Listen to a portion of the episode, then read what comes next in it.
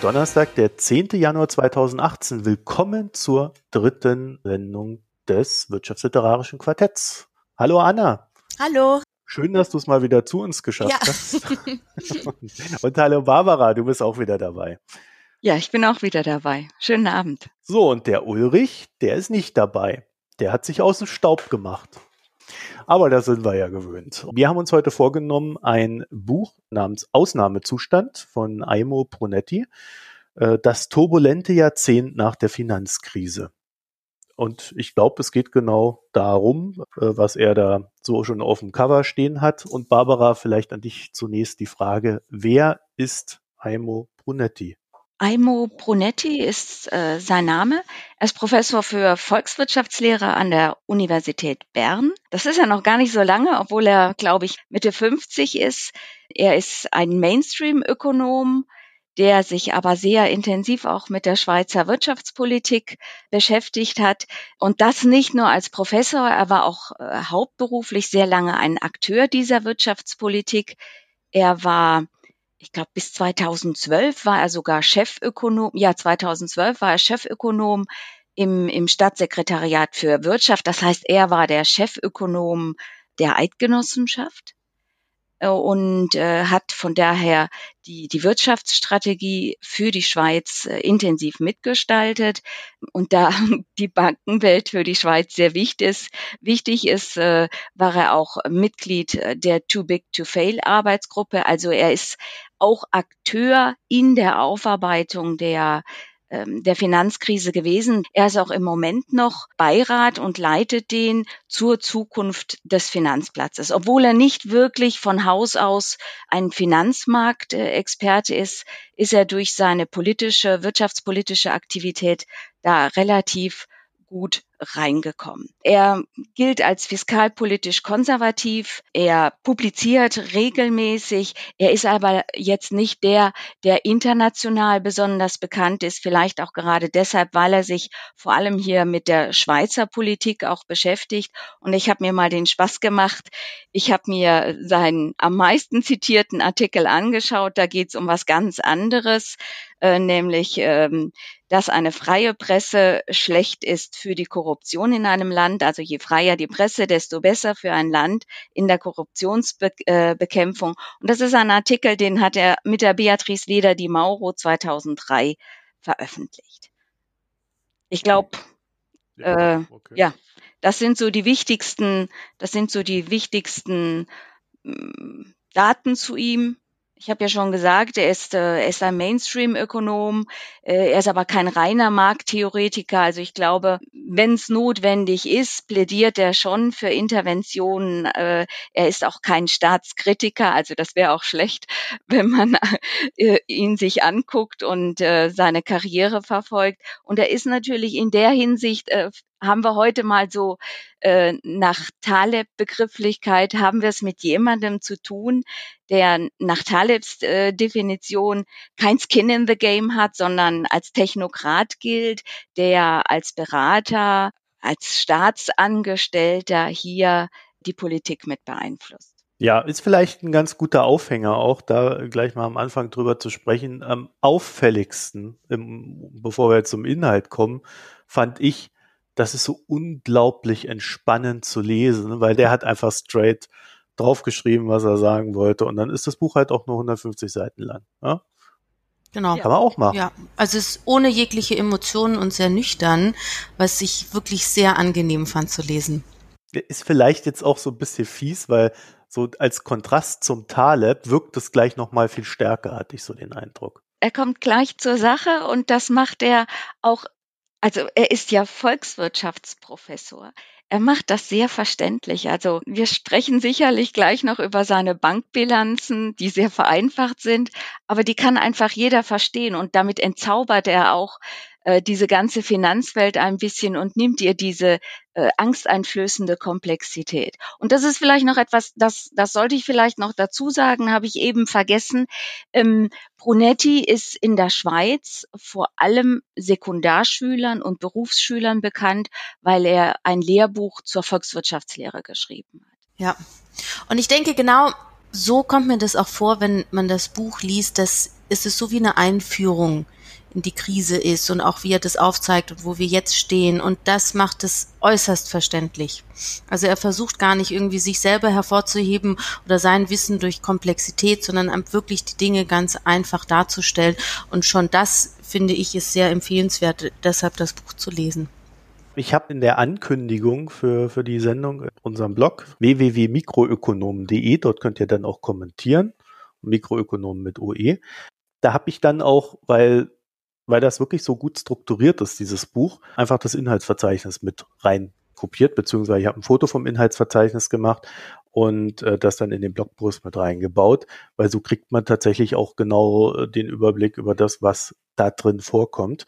Was auch noch sehr auffällig ist, ist, dass er nebst dem doch recht knappen Texten, also man muss sich durch keine großen Textwüsten begeben, hat er äh, sehr viel mit Grafiken gearbeitet. Ne? Also der hat äh, zu allem, was irgendwie zu erklären ist, äh, immer irgendwie so eine Grafik parat.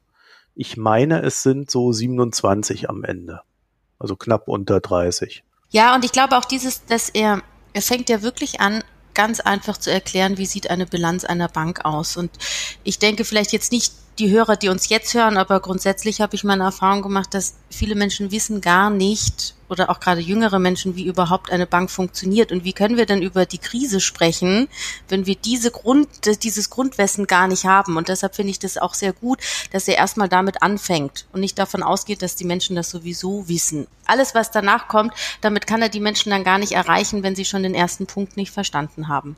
Ja, also das ist tatsächlich auch Teil eins, was wir heute über die große Finanzkrise wissen. Ne? Also das schreibt er da, würde sagen, recht nüchtern auf. Zusammen mit dem Bankbilanzen, muss sagen, äh, ich kenne mich ein bisschen damit aus, aber ich finde so diese, die Grafiken, die haben mir dann schon nochmal noch mal so, so ein besseres Verständnis von dem gegeben, was er da geschrieben hat. Ja. Also die funktionieren schlichtweg, ja. weil du da das nochmal so bildlich vor dir hast und dann so denken kannst, ah ja, genau, also für mich funktioniert der Teil des Buches extrem gut, muss ich sagen. Barbara, bei dir auch? Also die Bankbilanzen haben mir sehr gut gefallen. Vielleicht können wir davon noch ein oder zwei Bilder in die Show Notes mit aufnehmen, damit ja, äh, die Hörer und Hörerinnen das auch äh, mal sehen können, wie er da auch äh, didaktisch vorgeht. Und äh, also was mir auch gut gefallen hat, ist, er hält sich ja mit dem Rückblick, mit der Finanzkrise gar nicht so sehr auf. Und Ausnahmezustand ist gar nicht die Finanzkrise gewesen. Das habe ich zunächst gedacht, als ich mir das Buch geschnappt habe und anfing zu lesen, sondern der Ausnahmezustand ist ja im Gegenteil genau diese Periode seit der Finanzkrise, die zu kompletten Änderungen in der Geldpolitik und in, ja in der Finanzwirtschaft überhaupt geführt hat. Ne? Und das das ist dieser äh, dieses turbulente Jahrzehnt, was er damit meint. Und das ist ja auch dann der Schwerpunkt des Buchs. Es ist recht offensichtlich, dass der Ausnahmezustand sich auf das Geschehen seitdem bezieht. Und er hat dann auch so gegen Ende diesen Hinweis drin, dass er schon auch der Meinung ist, dass wir uns in einer ähnlichen Situation wie nach 1929 befinden. Ne? Mhm. Also das hat mich so ein bisschen überrascht, muss ich sagen, weil wir haben ja immer wieder mal so große Crashs am Finanzmarkt gehabt, also gerade auch in den 1980er Jahren, 70er Jahren. Also da gab es eigentlich regelmäßig irgendwas. Ja. Also neuerer äh, Vergangenheit wäre hier 2000er der Crash am neuen Markt äh, und den Internetaktien gewesen. Und er hat aber gemeint, äh, 1929, das wäre die Finanzkrise gewesen. Seitdem gab es nur Crashs am Kapitalmarkt, die er nicht als äh, systembedrohlich ansieht also tatsächlich zwischendrin mal so ganz klar gesagt. Und jetzt hätten wir wieder eine Situation gehabt, in der man mit dem, was man aus 1929 gelernt hat in der Wissenschaft, auf die neue drohende oder auf die neue Finanzkrise reagieren konnte. Also das muss ich auch sagen, das hat mich auch überrascht, dass er das ganze Buch hindurch eigentlich sich immer wieder auf die Depression von 1929 darauf bezieht und auch, ich weiß, was mir aufgefallen ist, er sagte meistens, oder vielleicht erinnere ich mich auch falsch, aber immer die große Depression und die große Finanzkrise. Also das sind für ihn immer so, er spielt auch immer mit beides das Große. Und kommt ja dann auch am Ende zum Schluss, dass er sagt, na ja, die Volkswirte haben vielleicht die Krise nicht vorhersagen können und waren deshalb in der Kritik, aber dadurch, dass man die große Depression so gut analysiert hat, haben wir letztendlich die große Finanzkrise recht gut überstanden. Und ähm, das war für mich jetzt interessant, dass er sich da immer wieder auf 1929 da bezieht. Seht ihr das auch so wie er? Zum Teil ist das ja auch A, eine Rechtfertigung seines eigenen Tuns. Er war ja wirklich aktiv beteiligt an der Bewältigung dieser Krise, zumindest hier in der Schweiz. Äh, und ähm, er rechtfertigt damit ja auch die ganze Makroökonomie, die ziemlich unter Beschuss gekommen ist, äh, dass sie versagt habe, dass das alles nichts taugt. Und im Grunde genommen zeigt er, nein, wir haben so viel gelernt aus der, aus dieser großen Depression. Wir haben damals schon die Instrumente entwickelt und als die Finanzkrise da war, wussten wir zumindest ein wenig, was wir tun konnten. Und es hat ja dann auch funktioniert. Das sagt er sehr generell. Erst am Schluss kommt er dann darauf zu sprechen, dass es dann doch ein paar weniger erfolgreiche Krisenszenarien gegeben hat wie in Griechenland, aber das ist für ihn nur ein Nebenschauplatz. Das ist vielleicht aus europäischer Sicht, würde man das anders bewerten. Also das, das ist so einer meiner Kritikpunkte an dem Buch, dass er die Bedeutung der, der Schuldenkrise in, in Griechenland, dass er die aus ihrer sozialen Dimension heraus als nicht so wichtig jetzt erachtet. Ja, wobei das ja in einem ökonomischen Kontext äh, ist es ja konsequent, weil äh, Griechenland mit seinem, ich weiß, wie, viel, wie hoch war der Anteil von Griechenland am Euro? Das war ja verschwindend gering, ja, niedriger einstelliger Prozentanteil und ökonomisch betrachtet im gesamten Eurosystem kann man dann halt immer sagen, ja, ist das alles zu vernachlässigen? Die, die menschliche Krise ist ja dann immer so ein Ding, was in der Ökonomie kaum eine Rolle spielt. Ne? Die menschliche Krise in Griechenland selber, äh, auch die gesellschaftliche Krise die Griechenland innerhalb des Eurosystems ausgelöst hat, die hat er, ja, vielleicht, weil er es auch nicht weiß, ich weiß es nicht, äh, komplett rausgelassen. War auch, glaube ich, nicht Thema seines Buches. Ne? Mhm. Ich würde ja sagen, äh, eins der größten Probleme in Sachen Griechenland und Euro war ja, dass das Griechenland selber ja erstmal betrogen hat. Auch das kam in dem Buch nicht vor, als er es thematisiert hat. Das hat mich etwas gewundert. Stimmt. Weil äh, Staaten, die explizit ihre Zahlen fälschen, die sind, mit denen ist natürlich schwieriger umzugehen als äh, mit Staaten, die zumindest verlässlich ihre Zahlen aufweisen, auch wenn sie äh, ja schlecht sind, die Zahlen. Aber bei Griechenland waren die Zahlen halt schlecht und wurden dann durch die Fälschung ja, waren sie eigentlich noch schlechter. Ein Riesenproblem, wenn dann auf einmal 30 Prozent äh, Schulden mehr da sind. Das hat mich gewundert, dass er das ignoriert hat. Ja, und zum Rest müsste man halt sich überlegen, ob es äh, ökonomisch relevant ist. Ne? Ich glaube, es ist dann äh, in dem, was man hätte tun müssen, relevant. Ich habe aber just letztens auch mit jemandem die Diskussion gehabt in Bezug auf Griechenland, weil wir vergessen das ja auch immer so leicht. Ich meine, wir hatten damals auch so eine, so eine Stimmung gegenüber Griechenland, die schon war, die haben betrogen, jetzt sollen wir denen das alles finanzieren nee, wir machen das jetzt anders, wir werden die jetzt disziplinieren. Und dieses Disziplinieren führte ja dann schlussendlich auch äh, zu diesen sehr starken Sparauflagen und ähm, dem offenen Abstrafen, na, nachdem dann jeder sehen sollte, sowas könnt ihr nicht mit uns machen, sonst endet ihr so wie die Griechen. Ich kann mich noch äh, gut erinnern, das war ein heftiges Diskussionsthema auf Twitter, damals allerdings im Vergleich zu heute doch in sehr moderatem Ton. Ich weiß halt nicht, ob er das mit dem Buch hätte leisten müssen. Ich glaube nicht. Mhm. Aber ich habe auch das Gefühl, er hätte es nicht geleistet, wenn er es hätte leisten müssen. Das ist vielleicht so ein bisschen äh, das Problem an der Geschichte. Ja, das stimmt. Ja, das ist einfach nicht sein Thema. Das interessiert ihn nicht. Ihn interessiert Griechenland vor allem als das Land, das, dem man helfen musste, damit es nicht aus der Euro zu, aus dem Euroraum austreten muss, weil er sagt, und das ist so einer der eher markanteren Sätze bei ihm, er sagt, im Vergleich zu einem Austritt eines Landes aus dem Euroraum ist der Brexit ein laues Lüftchen. Da sagt er, also dieser Austritt aus der Eurozone muss äh, tunlichst vermieden werden. Deshalb findet er es auch gut, äh, wie damals äh, darauf reagiert wurde. Und von daher ist ihm dann in dem Moment wahrscheinlich auch egal gewesen, dass sich Griechenland in den Euro reingeschlichen hat. Da war er auch erstaunlich fest, ne? Für ihn ist ja ganz klar gesetzt, dass die Insolvenz von Lehman Brothers, dass man dort nicht staatlich unterstützt hatte, dass dies ein großer Fehler war. Man muss ja dazu sagen, dass ähm, in der Schweiz ja die UBS staatlich unterstützt worden ist mit 60 Milliarden und dass das gesellschaftlich durchaus kritisch angesehen worden ist. Und mir kommt das dort eben auch vor, dass er bestimmt sowas wie gesetzt schreibt. Ja, man konnte gar nicht anders, um vielleicht auch sich selber zu verteidigen, was hier wiederum in der Schweiz mit der UBS passiert ist. Wie siehst du das denn, Bärbel? Ja, da äh, rechtfertigt er natürlich auch sein eigenes Tun und das der, äh, der Leute um ihn herum, wie, wie die offizielle Schweiz damit umgehen wollte. Und es gibt tatsächlich auch Gerüchte, dass die UBS diese staatliche Rettung gar nicht wollte.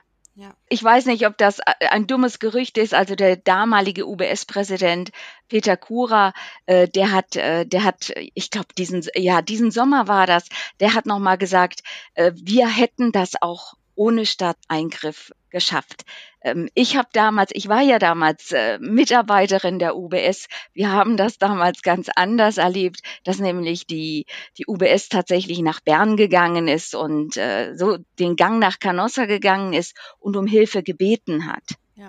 Und äh, das ist das ist die Sicht von damals so äh, im Rückblick. Also die die Schweiz hat ja sogar an diesen faulen Papieren, die sie dann übernommen hat, im Nachhinein noch eine Menge Geld verdient. Das ging also alles äh, sehr glimpflich aus. Und äh, ich glaube aus aus Staatssicht war das, war das äh, damals das richtige Handeln. Für die Schweiz wirklich unglaublich. Ich kann mich daraus, daran erinnern, für mich war das, die ich aus Deutschland komme, relativ, ich will nicht sagen selbstverständlich, aber ich hatte diese, es, die AEG ist mal gerettet worden, die Baufirma Holzmann. Für mich gehörte das irgendwie dazu. Und für die meisten meiner Kollegen war das etwas Ungehöriges. Das sind freisinnige Leute. Ähm, für die war das ähm, wie ein Schandfleck, dass sie gerettet werden mussten. Und das, das ist für mich eben schon auch das Interessante bei dem Buch oder wo man sieht, eben, ich finde es sehr gut, dass er so nüchtern schreibt, aber in so paar Nebensätzen, es sind dann auch Behauptungen, die werden einfach gesetzt und immer mal wieder bin ich dann eben drüber gestolpert, ich sage so, Moment mal, aber dass er das jetzt wirklich so sieht, ist das denn auch wirklich so nicht zu diskutieren? Ja, also da muss ich sagen, da, das ist mir auch aufgefallen. Wobei ich äh, in Sachen Lehman, wenn man sich anguckt, was danach so passiert ist, kann man schon aus heutiger Sicht sagen, es wäre besser gewesen, man hätte den Laden gerettet. Ja, vor allen Dingen mit der hohen Abwicklungsquote, die ja dann im Nachgang auch äh, rausgekommen ist. Ne? Also ist ja, äh, zumindest in Deutschland ist ja da extrem viel Geld auch an die Gläubiger wieder zurückgeflossen, unerwarteterweise. Und wenn man sich das so heute betrachtet. Klar, Barbara, du hast ja auch schon gerade eben auch begründet, warum man bei der UBS jetzt zum Beispiel sagen kann, ja, wir hätten es auch von selber geschafft. Ja, wenn du dir heute anguckst, wie viel Geld dann am Ende doch noch wieder da war. Ne? Aber äh, die Liquiditätsprobleme, die hätten sie halt nicht selber gewuppt. Und äh, das war ja auch das Problem bei Lehman. Deswegen musste der Staat dann schon eingreifen. Ja, und es geht ja auch nicht nur um die UBS, sondern auch die Liquidität all der Firmen und Privatkunden, die da dranhängen äh, dann, also die Schweiz hätte ja binnen einer Woche stillgestanden. Nein, das ist, also ich sehe das ja äh, ganz genau, es ist ganz klar. Es ist nur, wenn man so, wie er schreibt, wenn man es dann etwas tiefer analysiert, ja, man sagt, man ist dann so in dem Lesefluss und dass man sich dann selber, Moment mal, nur weil er das jetzt so schreibt, ist das denn wirklich so, dass man auch dennoch hinterfragt? Ja. Anderes Beispiel mit der Erhöhung des Eigenkapitals von den Banken es, das, es würde mich auch interessieren, wie ihr das seht. Er stellt das ja so dar, dass wie jetzt die angesetzten Richtlinien hinsichtlich der Eigenkapitalhöhe, dass das in Ordnung ist. Ja, die hat er, das hat er ja selber gemacht. Genau, das ist das Interessante, genau. Ja, das fand ich auch erstaunlich, muss ich sagen, äh, weil wir sind ja noch mitten in diesem Reformprozess und eigentlich streiten die sich äh, ständig darüber bei Basel 3 und vielleicht ja irgendwann 4 und was weiß ich, wie es da weitergeht.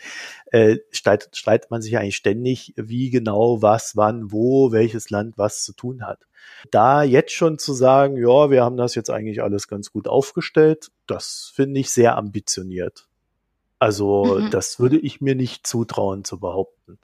Zumal der eigentliche Test des Ganzen ja erst dann kommt, wenn wir den nächsten Crash am Aktienmarkt haben oder äh, ein bisschen Stress im Bankensystem. Genau. Und da hat er sich ja auf gar keine Kritik oder Diskussion da eingelassen.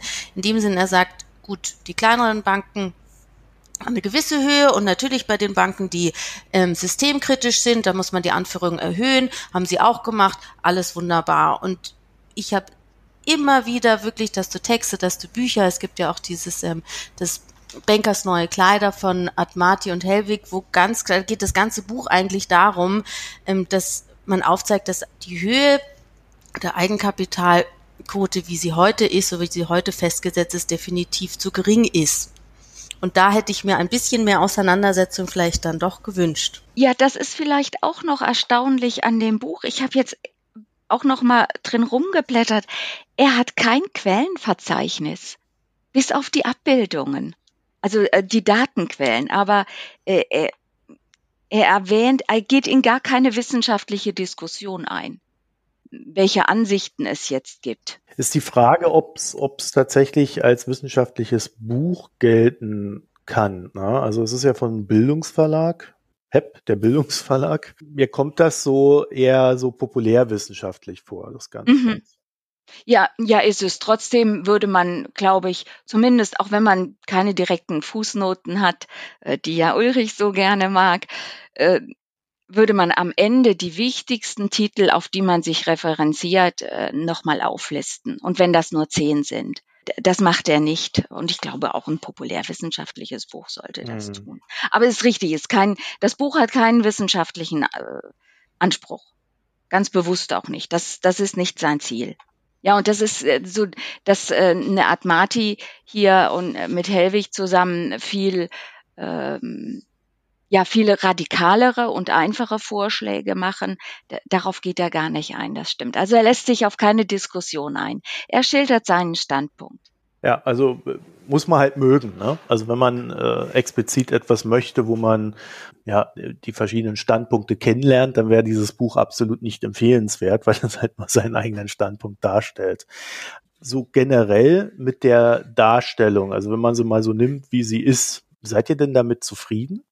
Also für mich ist dieses, das Rückblickende, das erstmal ganz einfach erklärt, um was geht es, was hieß es, was wurde getan, ähm, das finde ich gut. Alles, was dann in Richtung, was betrifft es die Zukunft und wie er dann aufzeigt, okay, was heißt das eigentlich für die Finanzstabilität, was ist die ganze Euro-Problematik, da, ja, ich weiß nicht, ob das Buch einen Anspruch haben sollte, bestimmte Lösungen, aber es wird so wie, er zeigt so auf und sagt, ja, so ist die Situation, sagen wir zum Beispiel bei den Banken, dass wir sagen, ja, sie sind, die Banken sind eigentlich recht stabil heute. Gleichzeitig aber wissen wir nicht, wie viel in Anführungsstrichen Schund eigentlich in den Wertpapieren ist. Und jetzt muss man einfach abwarten, was überwiegt. Ja, ist irgendwie der Crash, zukünftige potenzielle Crash so groß, na ja, dann sind die Banken vielleicht doch nicht so stabil. Da kann, damit kann ich zu wenig anfangen. Er sagt ja, er will sich bewusster zurücknehmen, weil äh, Prognosen so leicht nicht möglich sind. Äh, und es ist erstmal ein Rückblick. Es ist, äh, es ist kein zukunftsausgerichtetes Buch. Und ich glaube, so die Knackpunkte für die zukünftige Entwicklung, die geht er ja schon an. Also wie, wie geht es beispielsweise mit dem Euro weiter? Wie kann der Euro überleben? Da ist er ja durchaus auch anders unterwegs, als ich ihn jetzt zunächst mal eingeschätzt habe, politisch auch. Dass er sagt, es gäbe Möglichkeiten, doch in Richtung eine Fiskalunion zu gehen, dass auch die Bankenunion mit dem ESM gestärkt werden müsste, dass man sich überlegen könnte, ähm, eine gemeinsame Arbeitslosenversicherung äh, auf den Weg zu bringen. Äh, das sind, das sind dann doch ein paar Ideen, äh, die hätte ich so nicht von ihm erwartet weil er vorher ja fiskalpolitisch sehr konservativ unterwegs ist, auch was die Verschuldung angeht. Und da zeigt er ja schon auch seine Skepsis gegenüber der Krisenresistenz, die, die unsere Wirtschaften haben. Mhm. Aber das ist, es ist sehr knapp, ja, das stimmt schon. Ja, ich fand ihn, was so den letzten Part betrifft, also ich hätte jetzt auch nicht erwartet, dass er da groß sagt, ja, also das ist jetzt alles ganz katastrophal oder so. Aber ich war dann erstaunt, dass er am Ende doch recht aktuell ist. Ne? Also wir haben ja gerade in Deutschland ploppt das gerade so richtig schön auf, die Diskussion äh, um diese europäische Arbeitslosenrückversicherung das fand ich interessant, dass das bei ihm schon ordentlich mit drin ist. Ja, das hätte ich jetzt nicht erwartet. Ansonsten ist ja ein ganz großes Thema bei ihm, aber das passt wahrscheinlich auch in der Argumentation von Barbara dann wieder mit rein. Er liebt die Schuldenbremse, ne? ja, stimmt. Die hat er am Anfang hat er sie drin, äh, in der Mitte hat er sie erwähnt und ich glaube am, am Ende dann auch nochmal ordentlich. Also äh, das ist so, so ein ganz wichtiges Element in seinem Denken die Schuldenbremse. Ja. Also da, wo ich dann schon wieder sage, ja gut, okay, Schuldenbremse ist ja alles schön und gut, aber wenn wir nicht investieren, so wie in Deutschland, äh, haben wir am Ende die Schulden gespart und haben eine kaputte Infrastruktur. Hilft uns ja auch nicht weiter. Ne? Mhm. Ja, phasenweise habe ich gedacht, dieses Buch könnte auch Schäuble geschrieben haben, wenn auch wesentlich diplomatischer. Und nur am Schluss, also bei der Fiskalunion und dem ESM äh, für die reine Bankenrettung, da wirkt er im Vergleich dann wesentlich progressiver.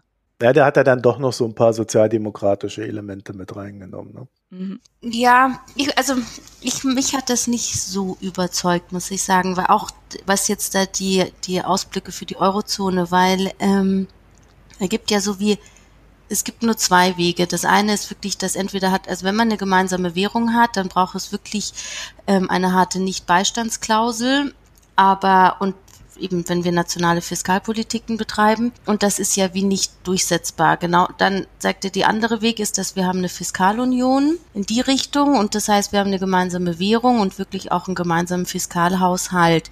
Und er sieht in dem Sinn ja eigentlich nur die beiden Optionen und sagen, im Moment bewegen wir uns Richtung Fiskalunion weil das andere gar nicht durchsetzbar ist. Aber ich behaupte, dass auch das nicht realistisch ist für die Zukunft.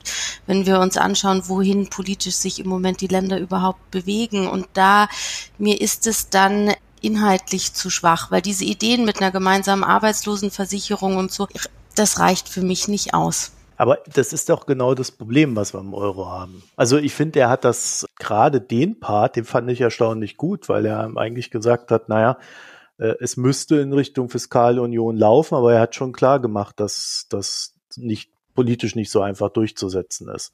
Gut, seine expliziten Vorschläge, die fand ich dann auch recht schwach, wenn man es nur an den Vorschlägen äh, belässt, aber äh, was soll er da auch groß vorschlagen? Ne? Ähm, Im Endeffekt Fiskalunion äh, ist, ist ein so umfassendes, so großes Ding, da brauchst du nicht mehr viel kleine Vorschläge machen. Ne? Diese kleinen Vorschläge sind ja eigentlich nur dafür da, die fehlende Fiskalunion äh, zu kompensieren. Vielleicht geht es mir auch ein bisschen darum, dass wenn man sagt, zum einen, wenn man das Buch anschaut und sagt, es ist einfach, also es wird nicht dann einfach der Status quo erklärt, dann finde ich das sehr gut. Aber zum Teil eben in diesen Behauptungen Eigenkapitalquoten, so wie es jetzt ist, ist es in Ordnung. Da gibt er ja doch eine Wertung ab. Gleichzeitig lässt dann aber irgendwie hängen, wenn das heißt, okay, wenn wir in eine Krise kommen, hat man das Gefühl, reicht es denn dann wirklich? Aber er hat es ja bewertet und hat gesagt, nein, das passt so. Genauso auch bei ähm, der Europolitik. Er erzählt ja eben nicht nur, okay, das ist der Status quo, ähm, das wären eigentlich die Optionen, sondern er gibt wieder so ein paar Ideen, aber das reicht dann auch wieder nicht. Also irgendwie, er hätte vielleicht bei früher aufhören sollen. Ich weiß nicht, ob ihr das genau versteht, was ich da so. Du meinst, er hätte sich Teil 3 sparen sollen, weil dann ja. nichts nicht Fisch, Also nicht entweder Fleisch. nüchtern oder wirklich Wertung, aber wenn dann Wertung, dann irgendwie mehr Auseinandersetzung. Mhm. Taleb würde jetzt sagen, ja, die Ideen, die Vorschläge sind schwach. Was soll er die auch bringen? Er hat ja da kein Skin in the Game. Das ist ja, das ist auch ein Problem, das vielleicht die Eurozone auch mal selber angehen muss. Da ist er mehr der Betrachter von außen mit dem Argument äh, muss ich dann schon äh, sagen, da hat Anna dann natürlich recht. Ne? Also äh, wenn die Eurozone sich selber drum kümmern muss, dann äh, müsste er es jetzt auch nicht weiter betrachten. Dann hätte er sich den, den dritten Teil äh, zur Hälfte sparen können. Nee, er nimmt es auf, weil er einfach sehr systematisch arbeitet. Ich will ihn jetzt gar nicht inhaltlich rechtfertigen, sondern er von der Systematik. Er macht einen Rückblick und es gehört einfach dazu, dass er alle diese Themen, die er vorher ähm, aus dem Rückblick aufgenommen hat, dass er die jetzt im Ausblick auch nochmal aufgreift und schaut und guckt, wie stabil ist das Finanzsystem? Ist das jetzt normal? Äh, was passiert mit den Zinsen? Was passiert mit dem Euro? Das sind ja so die drei Themen. Das sind, das sind die Stressfaktoren der letzten zehn Jahre und ich glaube, er findet das von der Struktur eines Textes in seiner Pflicht, dass er dazu kurz Stellung nimmt. Wenn er es auch nicht mehr ausführt, also nicht, nicht intensiv ausführt. Also ich war ja mit dem dritten Teil gar nicht so unzufrieden, weil ich äh, ihn schon so unter der Maßgabe gelesen habe, dass er eigentlich die klare Position hat, der Euro muss in Richtung Fiskalunion wandern. Das passiert aber nicht. Äh, so, und jetzt gibt's halt die und die Sachen, die sind politisch vielleicht möglich und mehr hat er sich dann halt gar nicht geäußert. Also deswegen war ich jetzt gar nicht so unzufrieden wie Anna mit diesem Teil. Ne? Mhm. Also was man ihm vielleicht in diesem Ausblick vorwerfen könnte, weil das überhaupt keine Rolle spielt und der wie so im Tunnelblick nur auf das guckt, was war in den letzten zehn Jahren. Das ist so, was ist mit den Emerging Markets? Ähm, gibt es da nicht noch mal ganz andere Risiken, die von der Seite hereinschlagen und wir das viel zu spät wieder merken, weil wir nur auf das, auf die Probleme gucken, die wir jetzt gerade immer noch haben? Oder auch die ganze, die, die Rolle von, äh, von China, die sich äh, in den letzten zehn Jahren enorm verändert hat, das ist für ihn kein Thema. Da habe ich mich auch gewundert, also gerade bei China, weil einer der großen Probleme oder eins der großen Probleme bei der Finanzkrise war ja, dass äh, die Chinesen so viel US-Anleihen gekauft haben, dass dort die effektiven Marktzinsen äh, aufgrund der Nachfrage extrem niedrig waren und dadurch äh, auch die Blase entstehen konnte. Die, die Fed hatte ja dann explizit auch nicht dagegen gesteuert oder nicht ausreichend. Ich glaube, Greenspan hat das irgendwann mal als Fehler auch zugegeben. Und äh, das war eine der großen Triebfedern, ne, zur, plus der Politik von George W. Aber nee, er ist da sehr ja, eurozentristisch, würde man sagen. Ne? Mhm. Ja, und USA. Ja, ja, klar. Ne? Also von den USA ausgehend, aber irgendwie habe ich doch so das Gefühl, Europa steht da mehr so im Zentrum seines Interesses. Und da kann man sich dann schon fragen, ob das als Analyse, wenn sie denn umfassend sein soll, ausreicht. Ne? Ja, aber so insgesamt als Einführung, glaube ich, für jemanden, der sich mit dem Thema bisher nicht beschäftigt hat, glaube ich, ist es ein ganz nützliches Buch. Ja, unbedingt. Also, das sehe ich nach wie vor. Also, da sind wir jetzt beim Fazit, ne? Auch Leute, die sich gut auskennen. Ich glaube, er schafft es wirklich einige Dinge, vor allem ähm, anhand äh, seiner Abbildungen, schafft das wirklich ganz komplexe Zusammenhänge sehr verständlich darzustellen da habe ich viel gelernt. das muss man ja auch wirklich können. Ne? Und je mehr man in einem Thema steckt, desto höher ist ja das Risiko, dass man sich in den Details verliert. Und das schafft er. Er bleibt wirklich immer bei der Sache. Ja, und dann ist es natürlich auch möglich, wenn du das so einfach äh, erklärst, dass das für jeden alles so logisch klingt, dann einfach mal so ein paar Sachen festzustellen, ne? So wie, wie man das gerne hätte. Ja, das ist, ja, professoral, ne? Er doziert. Ja, und vielleicht ist das dann auch das, was die Erwartungen weckt, weil wenn man dann seinen Aha-Effekt hat, dann kommt ja eigentlich als nächstes so, und jetzt? Jetzt habe ich es verstanden und jetzt möchte ich wissen, wie lösen wir es jetzt? Und eben dadurch, dass er ja da nicht sich so weit aus dem Fenster legt, kann das dann sein, dass man dann vielleicht am Ende trotzdem ein bisschen unzufrieden ist. Also nicht befriedigt. Ja, aber dann informiert man sich ja vielleicht mehr. Ja, genau. Ja, ich weiß. Also genau. das, das Ding ist ja, ich glaube, man liest ja sowas ohnehin nur, wenn man ein generelles Interesse am Thema hat. Man würde dieses Buch, glaube ich, nur dann lesen wollen, wenn man noch nicht viel zu dem Thema gelesen hat. Äh, das wäre mein persönliches Fazit. Ähm, aber für die Leser ist es, glaube ich, ziemlich brauchbar. Also wir haben jetzt schon einiges gelesen. Bei Lenny Fischer habe ich gemeint, also das, also das war mir zu schwach, äh, zu zu viel Gelaber. Ne? Äh, aber bei ihm würde ich sagen, also als, als Einstiegsbuch würde ich das jedem empfehlen. Immer so mit dem Zusatz, wenn ich, wenn ich es empfehlen würde. Ja, äh, also es ist jetzt nicht so tiefgehend, aber man versteht es und man kann sich von dort aus weiter informieren dann. Also man hat die Grundlagen dann auch drauf. Ja. Und ich glaube, das als Ziel eines Buches ist ja schon mal sehr gut. Also das schaffen die wenigsten. Ja, nee, also sehe ich ganz genauso. Ja, kein Dissens hier an der nee, Stelle. Nee, dann ist das, dann ist das nämlich auch mein Fazit heute. Ja, und für die kritischen Punkte und darauf aufmerksam zu machen, dass es eben doch manchmal seine Haltung ist und nicht nur nicht die reine Wahrheit. Dafür gibt es ja dann Podcasts, wie wir sie machen. Ja, genau. Also ihr lest das Buch und danach interessiert ihr euch viel mehr für das, was wir hier tun. also super Fazit. Haben genau. wir alle was davon. Nee, Okay, dann würde ich sagen, dann verabschieden wir uns an dieser Stelle. Vielen Dank für eure Aufmerksamkeit. Aimo Brunetti Ausnahmezustand war unser heutiges Buch und für Einsteiger ist es empfehlenswert. In dem Sinne, euch noch eine schöne Zeit. Bis bald. Tschüss. Tschüss.